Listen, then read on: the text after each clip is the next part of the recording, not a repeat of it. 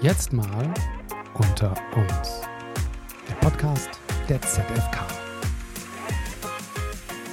Josef Hasler, Vorstandsvorsitzender der Energie AG, man muss Energie sagen, so, oder? So ja, so ist es. Was Franken ist. Ähm, äh, eine ihrer drei Führungstätigkeiten. Vielen Dank für die Einladung hier nach, nach Nürnberg.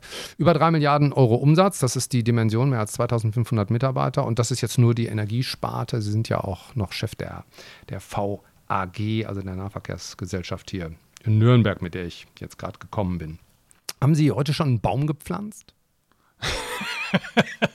nee, heute noch nicht. Und es ist auch nicht das Wetter. Bäume pflanzt man im Herbst und nicht, wenn der Boden gefroren ist. Ah, aber, aber letzten Herbst haben Sie Bäume gepflanzt. Letzten Herbst habe ich tatsächlich Bäume gepflanzt und zwar alte Sorten alte Sorten. Wie, wie, viele Bäume pflanzen Sie so? Also ich sag mal, ich habe bei meiner Recherche rausgefunden, 30.000 Bäume haben Sie schon auf dem Konto. Äh, das kann ich ja, wenn ich jeden Tag einen, einen Pflanze nicht mehr erreichen. Vielleicht erzählen Sie mal, 30.000 Bäume, wo, wie kam das? Äh, das kam äh, durch einen Großbrand in meiner Jugendzeit in den Wäldern meiner Eltern. Und dann musste das alles wieder aufgeforstet werden. Und das waren tatsächlich einige Hektar. Und dann waren einfach sehr viele Bäume zu pflanzen.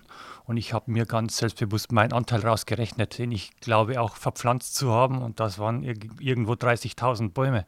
Aber seit 20 Jahren habe ich äh, weit, weit weniger Bäume gepflanzt. Ich sage mal so im Schnitt wahrscheinlich fünf bis zehn im Jahr. Das mit den Bäumepflanzen, das kommt daher, dass Sie aufgewachsen sind, nicht hier in Franken, sondern in Niederbayern. Ähm, und Sie hatten einen starken Bezug zum Wald und zur Natur, einfach von der Familie her. Erzählen Sie mal. Ja, also ich äh, stamme aus einem Bauernhof in Niederbayern.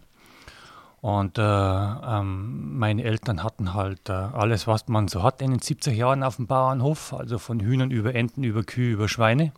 Und es war natürlich auch noch Land dabei, ob Ackerfläche oder auch Waldgebiet. Und ich bin auch groß geworden in einem kleinen Dorf mit 300 Einwohnern und um uns herum war auch nur freies Land. Und somit war ich immer mit der Natur verbunden und das hat mich von klein auf geprägt und das hält bis jetzt und wird wahrscheinlich auch noch hoffentlich die nächsten 20, 30 Jahre halten. In Ihrer beruflichen Vita gab es ähm, soweit ich das beurteilen kann, eine weitere Station, die Ihre Haltung heute geprägt hat. Das ist die Zeit in Ungarn gewesen, ne, wo Sie schon als Manager damals für die Ruhrgas ja. drei Jahre in den 90ern tätig ja. gewesen sind. Ähm, was hat das mit Ihrer heutigen Haltung zu Natur und Energie und Klimaschutz zu tun? Ich habe zwei Stationen, die meine heutige Haltung massiv geprägt haben. Das war, ich war Anfang der 90er nach der deutschen Wiedervereinigung, knapp vier Jahre in Ostdeutschland und durfte da mit die Energieversorgung neu aufbauen und neu strukturieren.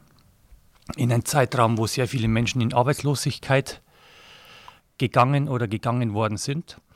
Und danach äh, noch eben zwei Jahre in Ungarn, äh, wo ich auch gesehen habe, auf welchem Niveau wir hier in unserer Republik jammern wenn man sich das durchschnittliche Einkommen der ungarischen Bevölkerung in den damaligen Zeiten angesehen hat, äh, wenn man gesehen hat, äh, mit welchen Qualitätsmerkmalen da auch äh, Sachen passiert sind. Und ich habe immer den, den, den Match gehabt, weil wir in Ungarn gewohnt haben. Wir waren also vor Ort. Ich bin da nicht gependelt wie viele meiner Ruhrgastkollegen, sondern ich war immer vor Ort und habe einfach mitbekommen, wie da Bevölkerung lebt mit welcher Demut, aber auch mit welcher Dankbarkeit da Dinge erfasst werden und genommen werden. So, und dann kamst du nach Deutschland zurück und äh, es ist, war ja keine Überraschung, aber der, der Match war überhaupt nicht mehr gegeben zum Thema, wann bist du zufrieden in Ungarn und äh, was ist eigentlich hier das Problem. Und das hat mich sehr stark geprägt. Und das habe ich mir auch äh, fest versprochen, mir das zu bewahren. Und ich bewahre mir das auch immer. Und immer wenn das Gemeckere zu groß wird oder die, die Situation unüberwindlich, dann erinnere ich mich gern an solche Situationen in Ungarn und denke mir, okay, ähm, auf dem Niveau, auf dem wir hier rumjammern, ähm, da sollte man eigentlich hin und wieder mal in tiefer Demut gehen und sagen, wie gut es uns eigentlich geht. Sie haben ja ähm, hier als Vorstandschef das volle Programm Strom, Gas, Wasser und ähm, Sie haben auch den kompletten ÖPNV hier. Es gibt ja bei kommunalen Unternehmen durchaus ein gewisses Standardprogramm, was man äh, für Klimaschutz heute tut. Aber was macht die Energie besonders? Ich teile, dass es ein Standardprogramm gibt, natürlich auch getrieben durch Landes- und Kommunalpolitik. Ähm, ich glaube, dass die Energie schon seit vielen, vielen Jahren mehr tut, als eigentlich äh, notwendig ist. Wir haben, um die Erneuerbaren nicht uh, unsinnig abzuregeln, wenn wir eine Spitze haben, haben wir in St. Reut in unserem Kraftwerkstandard einen Wärmespeicher gebaut. Das war damals vor sechs, sieben Jahren einer der ersten europäisch in dieser Größenordnung, in dieser Dimension. Wir haben bei der Wärmeversorgung mittlerweile knapp 10 Prozent, die wir mit äh, äh, Holzhackschnitzel erzeugen. Und äh, die Holzhackschnitzel fahren wir nicht quer durch die Republik, sondern im Umkreis von circa 80 bis 100 Kilometer lassen wir die ranfahren. Ähm, in der Wasserversorgung machen wir unglaublich viel. In vorbeugender Landwirtschaft nenne ich das immer, äh, um unsere Wasserschutzgebiete auch wirklich äh, sauber zu halten vor Infiltration. Wir haben ein extrem gutes äh, Trinkwasser. Und in der Stromversorgung haben wir zu Beginn des letzten Jahres äh, unsere Privatkunden komplett umgestellt auf Ökostrom ohne den Preis zu verändern, weil wir gehen konsequent den Weg in die Regenerativen, in das Thema CO2-Ausstoß massiv zu reduzieren. Ähm, und wir gehen auch den Weg deswegen, äh, weil es sich für uns ökonomisch auch darstellen lässt. Also wir sind nicht nur die Gutmenschen, sondern wir haben schon auch ein ökonomisches Moment dahinter und wir können beides, zumindest wir können das für uns beides sehr gut kombinieren. Sie sind ja dafür bekannt, kann man sagen, in der Branche. Sie sind auch der Vorsitzende der VKU-Landsgruppe in, Bayern und sind dafür bekannt, dass Sie pointierte Positionen äh, vertreten in der Energiepolitik. Nun haben wir eine neue Bundesregierung seit kurzem. Sind Sie jetzt zufriedener, als Sie mit der alten Bundesregierung waren? Was erwarten Sie? ich glaube, man muss der neuen Regierung jetzt mal die Chance haben, sich zu finden und dann auch zu gucken, was denn alles passiert. Ich glaube, das ist meine feste Überzeugung, dass äh, der Weg der richtige ist. Weg von fossilen Energieträgern. In welcher Geschwindigkeit und welcher Radikalität, da, da schaue ich genau hin, weil ich glaube, wir sollten wirklich diesen berühmten Dreiklang der Versorgung, nämlich äh, Ökologie, Ökonomie und Versorgungssicherheit. Das, glaube ich, ist ein hohes Gut. Alleine Klimaschutz, glaube ich, macht keinen Sinn. Wir müssen alle drei miteinander verbinden, sodass Industrie ordentliche Strompreise hat, sodass auch die Haushaltskunden ordentliche Strompreise haben. Aber auch das Thema Versorgungssicherheit ist ein hohes Gut in diesem Land. So, und diesen Dreiklang, ich glaube, das äh, ist der, die Aufgabe der Politik, den weiterhin ordentlich nach vorne zu bringen. Ich verstehe Sie aber so, das, was die Ampel jetzt zunächst mal auf der Ebene Koalitionsvertrag und ersten Verlautbarungen so von sich gegeben hat, das finden Sie vernünftig. Ich kann immer nur sagen, ähm, das sage ich auch bei uns im Unternehmen, es ist immer wunderbar, Konzepte zu haben, Strategien zu haben. Qualität im Management und auch Qualität in der Politik zeigt sich dann, was realisiere ich. Wir haben hier selber bei uns im Versorgungsgebiet ja auch in früheren Jahren Windkraftanlagen gebaut. Wir haben dann damit aufgehört, als die Widerstände in der Bevölkerung zu groß wurden. Ähm, ich werde nicht gegen den, wirklich gegen den ganz schlimmen Widerstand von Menschen hier in der Region Windkraftanlagen bauen, weil sie bekommen dann eine Spaltung hin, die ist wirklich Hanebüchen. Wir haben sehr viel an Photovoltaikanlagen gebaut. Ich spüre aber jetzt, dass gerade die großen Freiflächenanlagen, die jetzt sukzessive gebaut worden sind und auch in Zukunft weiter gebaut werden sollen, dass man auch hier langsam beginnt, einen Widerstand zu spüren. Die Leute sagen uns, Ganz einfach, aber auch ganz, ganz wahr. Ähm, wir wohnen auf dem Land, dazu haben wir uns entschieden. Wir haben eine schlechtere ÖPNV-Anbindung als in der Stadt. Wir haben ein schlechteres Kulturangebot. Das heißt also, wir müssen uns da immer in die Stadt bewegen. Wir haben nicht die Einkaufsmöglichkeiten, aber wir haben uns bewusst dazu entschieden, wir wollen ins Grüne. Und jetzt kommt ihr und packt uns hier vor die Haustür drei, vier, fünf, zehn Hektar Solaranlagen und das wird mit uns nicht gehen. So, und de, diese Diskussion muss man, sich, muss man sich stellen und da muss man fragen, wie weit geht man dann, um solche Dinge durchzudrücken. Und das werden die Diskussionen, es sind sie schon und das werden die Diskussionen noch der nächsten Monate und Jahre werden. Und deswegen ist für mich immer das Thema, das eine sind Konzepte, das andere sind dann tatsächliche Ergebnisse, Resultate, die man erzielt.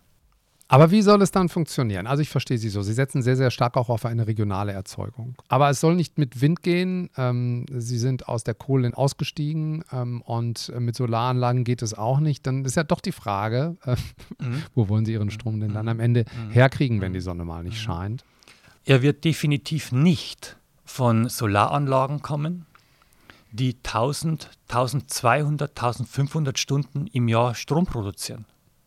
Und er wird auch definitiv nicht von Windkraftanlagen herkommen, die am Land 1500 bis 2000 Stunden und offshore von mir aus 2500 Stunden produzieren. Bei 8760 Stunden im Jahr, die wir versorgen müssen. Das heißt, wir brauchen eine Grundlast. Und das heißt aber auch, wir müssen fluktuierenden Überschussstrom, den wir ja in Menge haben, wir müssen den grundlastfähig machen. Heißt speichern. Heißt dann äh, Power to was auch immer Sie wollen. Wärme oder Methan oder Wasserstoff. Das sind die neuen Technologien. Die sind äh, unter dem jetzigen Regelungswerk nicht äh, marktfähig, bei so wenig Einsatzstunden, bei dieser Leistung, die anstehen. Da muss man was tun. Und man muss auch weiterhin intensiv daran arbeiten, äh, auf Dächern Solaranlagen zu bauen. Solaranlagen auf die Dächer, Batterien in den Keller und dann eben auch ordentlich dann ausphasen den Strom, wenn man ihn denn benötigt, nämlich in den Abendstunden oder bei der berühmten Dunkelflaute. Aber nur mit Erneuerbaren werden wir die nächsten, behaupte ich, bin ich fest von überzeugt, werden wir die nächsten 20 Jahre hier äh, keine ordentliche Versorgung gewährleisten können. Wir haben gerade über den Machtwechsel auf Bundesebene äh, gesprochen. Nun ist die CSU ähm, aus der Bundesliga ja äh, abgestiegen ähm, und konzentriert sich hier jetzt auf, auf die Landespolitik, auf den Landtagswahlkampf auch, der ansteht. Das merkt man ja, wenn man äh, aus der Ferne auf Bayern, auf Bayern guckt. Steckt darin vielleicht auch eine energiepolitische Chance? Denn bisher ähm, wird Bayern als Bundesland ja als sehr bremsend bei der Klima- Wende, bei der Energiewende wahrgenommen? Ja, das ist äh, das, was man öffentlich so wahrnimmt, aber das ist ja inhaltlich nicht so. Wir sind ja hier bei den äh, Solar, äh, bei der Solarenergie, ich glaube, mit Baden-Württemberg an der Spitze. Da dürfte es kein Land geben, das mehr Solarenergie installiert hat. Der Wasserkraft sind wir sehr gut unterwegs. Und wo man uns immer äh, vorwirft, äh, dass wir auf der Bremse stehen, das ist die 10H-Regelung. Ähm, das müssen wir kurz erklären. Also der Abstand eines Windrades zum nächsten Haus muss äh, mindestens das Zehnfache der Höhe genau, betragen, genau, das heißt genau, 10H. Ne? Genau, das mhm. heißt 10H. Zwei Punkte dazu. Der erste Punkt ist, äh, die 10H-Regelung ähm, verhindert ja nicht den Ausbau von Windkraftanlagen. Man muss sich hier nur vor Ort einigen, dass man es haben will. Und Sie sehen ja schon, dass das nicht möglich ist, weil die Bürgerschaft nicht bereit ist, sich äh, so nah Windkraftanlagen vors Haus stellen zu lassen. Und der zweite Punkt ist, die 10H-Regelung war, als es losging mit den Windkraftanlagen, ganz okay. Das waren so 800 bis 1000 Meter Entfernung und die Windkraftanlagen waren auch nur 80 Meter hoch. Und jetzt so, sind es 250. Genau. Und der Punkt ist, die Windkraftanlagen sind größer geworden und der Abstand zu den Häusern hat sich nicht geändert. Und ich kann Ihnen sagen, und da lade ich jeden gerne ein, ich wohne in Abstand von 800 Meter bis 1700 Meter mit meinem Wohnhaus, entfernt von fünf, fünf Windkraftanlagen. Und wenn ich dann immer Diskussionen mitbekomme, ah, die beeinträchtigen mich gar nicht und so weiter und so fort, da kann ich mal sagen, dann habe ich offensichtlich die einzigen Windkraftanlagen, die mich beeinträchtigen. Ich habe Schattenwurf, ich habe äh, Schlagschatten, ich habe äh, massive Geräusche bei äh, einer ungünstigen Windrichtung ich habe dieses Dauerblinken und und und. Also es ist nicht so, dass das nicht zu einer Beeinträchtigung führen würde. Ich kann gut damit leben, weil ich ein großer Freund von Regenerativen bin. Aber ich stelle mir das als extrem schwer vor, wenn du ein Haus gebaut hast und dann kommt in der Entfernung von, sagen wir mal, ein Kilometer eine 250 Meter hohe Windkraftanlage hin ähm, wie das auf einen wirkt. Und das, ich kann diese Ängste wirklich sehr, sehr gut nachempfinden und ich wäre da auch ganz vorsichtig, das einfach so wegzuwischen. Ein Themenwechsel zu dem äh, ebenfalls aktuellen Thema Energiepreise. Es hat sich wahnsinnig entwickelt in den letzten Monaten. Was meinen denn Sie? Wie wird das weitergehen in den nächsten ein, zwei Jahren? Wenn ich es genau wüsste, dann würden wir beide jetzt hier nicht miteinander sprechen. Aber Sie müssen Annahmen treffen. Das äh, gehört ja Also wir gehen davon dazu. aus. Also, also wir gehen davon aus, dass äh, wir eine gewisse Entspannung reinbekommen, aber nicht mehr auf ein Niveau im Strom zurück auf die 40, 50 Euro. Schon allein getrieben dadurch, dass äh, wir günstige Kohle für die Erzeugung günstige Kohle äh, äh rein ökonomisch, betriebswirtschaftlich eng gesehen nicht mehr haben. Äh, wir haben keine Kernenergie mehr, somit erzeugen wir Strom über Gaskraftwerke. Und äh, Gas ist teuer, das wissen wir. Gas ist teuer und ist auch äh, aktuell nicht ganz üppig vorhanden. Das äh, lesen wir auch täglich. Ähm, und das wird auch auf äh, mittelfristig, gehe ich davon aus, dass wir im Gaspreis zwar eine gewisse Entspannung haben werden, aber der wird auf einem ganz anderen Niveau sein als die 20 Euro pro Megawatt, die wir gesehen haben vor vielen Jahren. Da gehe ich eher auch von 40, 50, 60 aus. Wie wirkt sich das jetzt wirtschaftlich für Sie aus? Ehrlich gesagt wirkt sich für uns sehr gut aus, weil Gaskraftwerke aktuell total im Geld stehen. Also der Strompreisanstieg ist höher als der Gaspreisanstieg und der CO2-Preis äh, kompensiert das auch nicht. Also unser Gaskraftwerk in Sandreuth, wo wir schwerpunktmäßig Fernwärme erzeugen und in Irsching unten, die laufen jetzt und äh, die laufen sehr profitabel. Nun hat das ja erhebliche Folgen auch für ähm, mindestens einen Teil der Verbraucher. Wie viele äh, von diesen Billiganbieterkunden sind inzwischen bei Ihnen gelandet?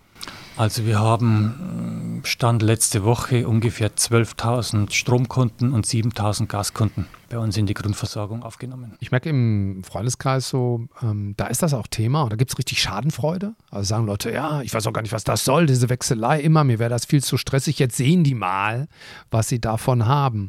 Hm, steckt in diesem erzwungenen Wechsel für die Powerwechsler, die es ja gibt, ähm, steckt da eine Chance drin, die auch wirklich wieder an den Haken zu bekommen? Nein, nein, sehe ich überhaupt nicht. Ähm, die sind so, wie sie sind und ich habe da auch überhaupt kein Problem und dann werden die wieder anfangen, die Schnäppchen zu haschen, in der Hoffnung, dass sie wieder eins finden und in der Hoffnung, dass es dann länger gut geht oder nicht mehr schief läuft und äh, das wird wieder passieren. Aber ganz ehrlich, ähm, das sind wir völlig entspannt. Wir sagen das unseren Kunden auch immer. Wir sagen denen immer, ihr werdet bei uns nicht äh, günstigst bedient für ein Jahr.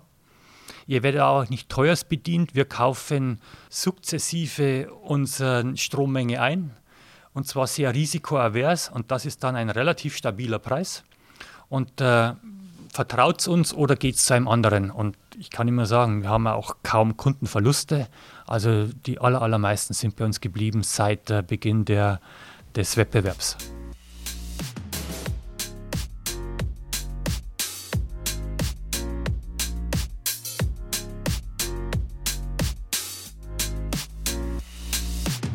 Was wäre, wenn Sie Ministerpräsident von Bayern würden? Dann würde sich meine Frau von mir scheiden lassen. Was wäre, wenn Ihre Frau Sie drängt, in die WhatsApp-Familiengruppe einzutreten?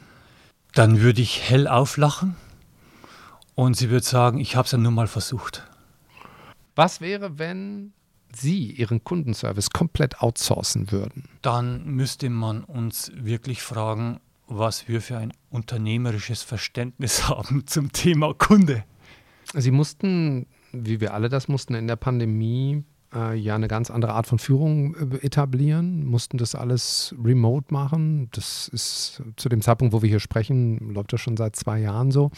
Ähm, können Sie zusammenfassend mal sagen, was, was wird denn an Gutem bleiben? Also am Guten wird bleiben, und das ist etwas, das ich ja schon mein ganzes Berufsleben eigentlich äh, für mich versucht habe zu definieren. Es ging nur nicht immer, dass ich äh, mir während des Tages, auch wenn es möglich ist, mal einen Freiraum schaffe von ein, zwei, drei Stunden und dies dann aber abends oder sehr früh äh, dann nachhole. Also so ganz normale 0815 Verwaltungstätigkeiten, ja, da muss ich nicht im Büro sitzen. Das kann ich machen, wo immer ich will. Oder interessante Lektüre zu lesen. Da muss ich nicht ins Büro kommen. Das muss ich auch nicht zwischen 7 Uhr früh und 7 Uhr abends tun. Das kann ich auch 9 Uhr abends ins Bett tun, wenn ich das will. Und das merke ich bei ganz vielen Menschen hier bei uns im Unternehmen, die das sehr, sehr gerne annehmen. So, und das glaube ich, dass wir bleiben. Daran haben sich aber auch viele Kolleginnen und Kollegen gewohnt. Und was sicherlich auch bleiben wird, zu erkennen, das hat die Pandemie nämlich uns gezeigt, was tatsächlich äh, sehr, sehr relevant zu tun ist.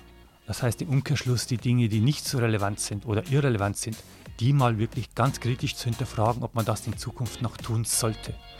Josef Hasler, Dankeschön. Ich danke Ihnen.